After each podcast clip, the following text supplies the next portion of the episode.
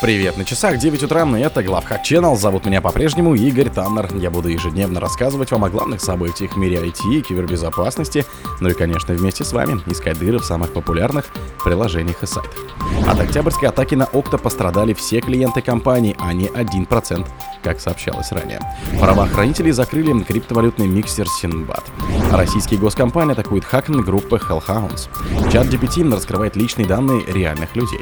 Botnet Go Titan эксплуатирует свежую уязвимость в Apache ActiveMQ. Как группа Химера более двух с половиной лет сохранял доступ к сети полупроводниковой компании NXP. Спонсор подкаста Глаз Бога. Глаз Бога это самый подробный и удобный бот пробива людей, их соцсетей и автомобилей в Телеграме. От октябрьской атаки на Окта пострадали все клиенты компании, а не 1%, как сообщалось ранее. Компания Окта завершила расследование по факту взлома ее системы поддержки клиентов, произошедшего в прошлом месяце. Как оказалось, хакеры получили доступ к данным всех клиентов компании, а не 1% пользователей, как сообщалось изначально. В конце октября текущего года компания Окта, крупный поставщик систем управления доступом и идентификацией, сообщила о взломе. Тогда в компании заявили, что хакеры использовали украденные данные учетные и получили доступ к файлам, содержащим куки и токены сеансов, которые клиенты Okta загружали в ее систему поддержки.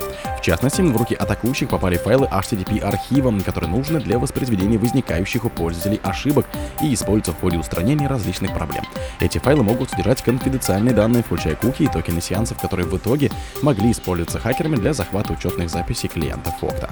При этом в Okta уверяли, что в ходе атаки пострадали данные лишь 134 клиентов менее 1%. Известно, что среди поставщиков были такие крупные компании, как Beyond Trust, специализирующийся на управлении идентификацией Cloudflare и менеджер паролей OnePassword. Правоохранители закрыли криптовалютный миксер Sinbad.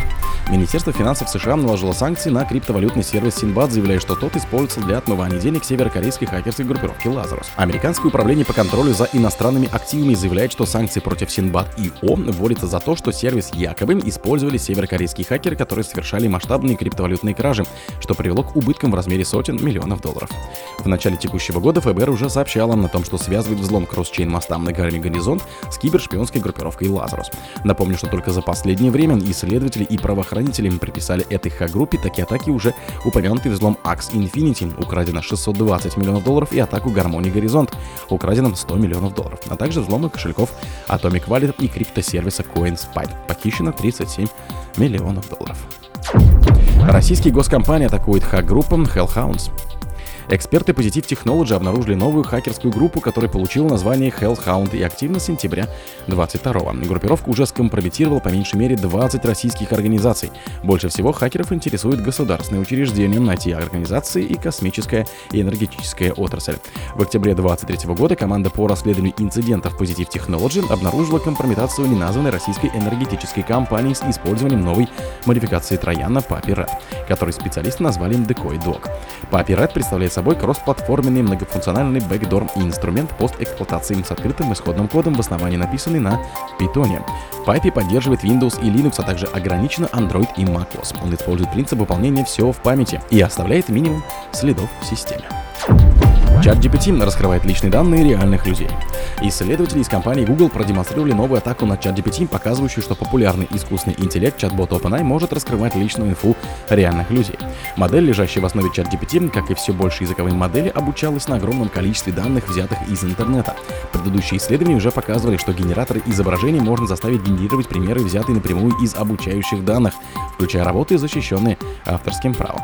А первые версии LLM OpenAI и вовсе выдавали контактную информацию, принадлежащую исследователям. Новый анализ Google показывает, что чат GPT тоже можно вынудить сделать нечто подобное. Используя запросы к чат GPT, стоимость всего 200 долларов, мы смогли извлечь более 10 тысяч уникальных, дословно запомненных образцов обучающих данных, пишут исследователи. Наша эксплуатация на более крупные бюджеты предлагает, что опытные злоумышленники смогут извлечь гораздо больше информации. По, по сути, атака, показанная исследователями, заключалась в поиске нужных ключевых слов, которые ставит чат-бота в тупик и заставляет разглашать обучающие данные. Хотя внутренние процессы таких чат-ботов вряд ли можно назвать прозрачными, ранее независимые эксперты уже обнаруживали, что определенные запросы и фразы могут привести к странным реакциям со стороны чат-бота и практически выводят его из строя. Ботанет Go Titan эксплуатирует свежую уязвимость в Apache ActiveMQ.